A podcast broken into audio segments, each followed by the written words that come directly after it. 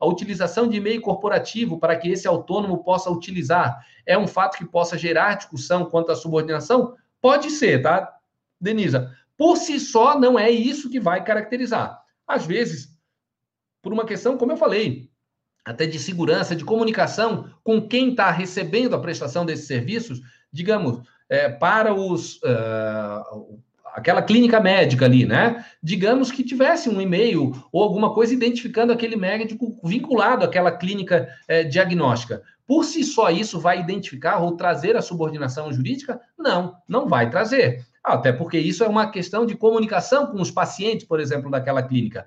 Mas em alguns aspectos, dependendo de como for essa relação, em que tiver muito no limite ali de uma caracterização de subordinação, esse tipo de situação pode desfavorecer o cliente, no caso a empresa, em ter reconhecido o vínculo de emprego, porque assim, tá na dúvida, olha, será que é subordinação? Será que não há? Olha, é, todos esses requisitos que convergem para isso, tem aqueles que dizem que não, mas isso certamente seria um argumento forte no sentido, olha, tanto que ele tinha que se identificar como tal, como se fosse um, um, um, membro da equipe ou um empregado daquela clínica médica. Então, assim, por si só, tá, Denisa? Não é isso que vai caracterizar a subordinação jurídica, mas pode contribuir para, de fato, assim se entender.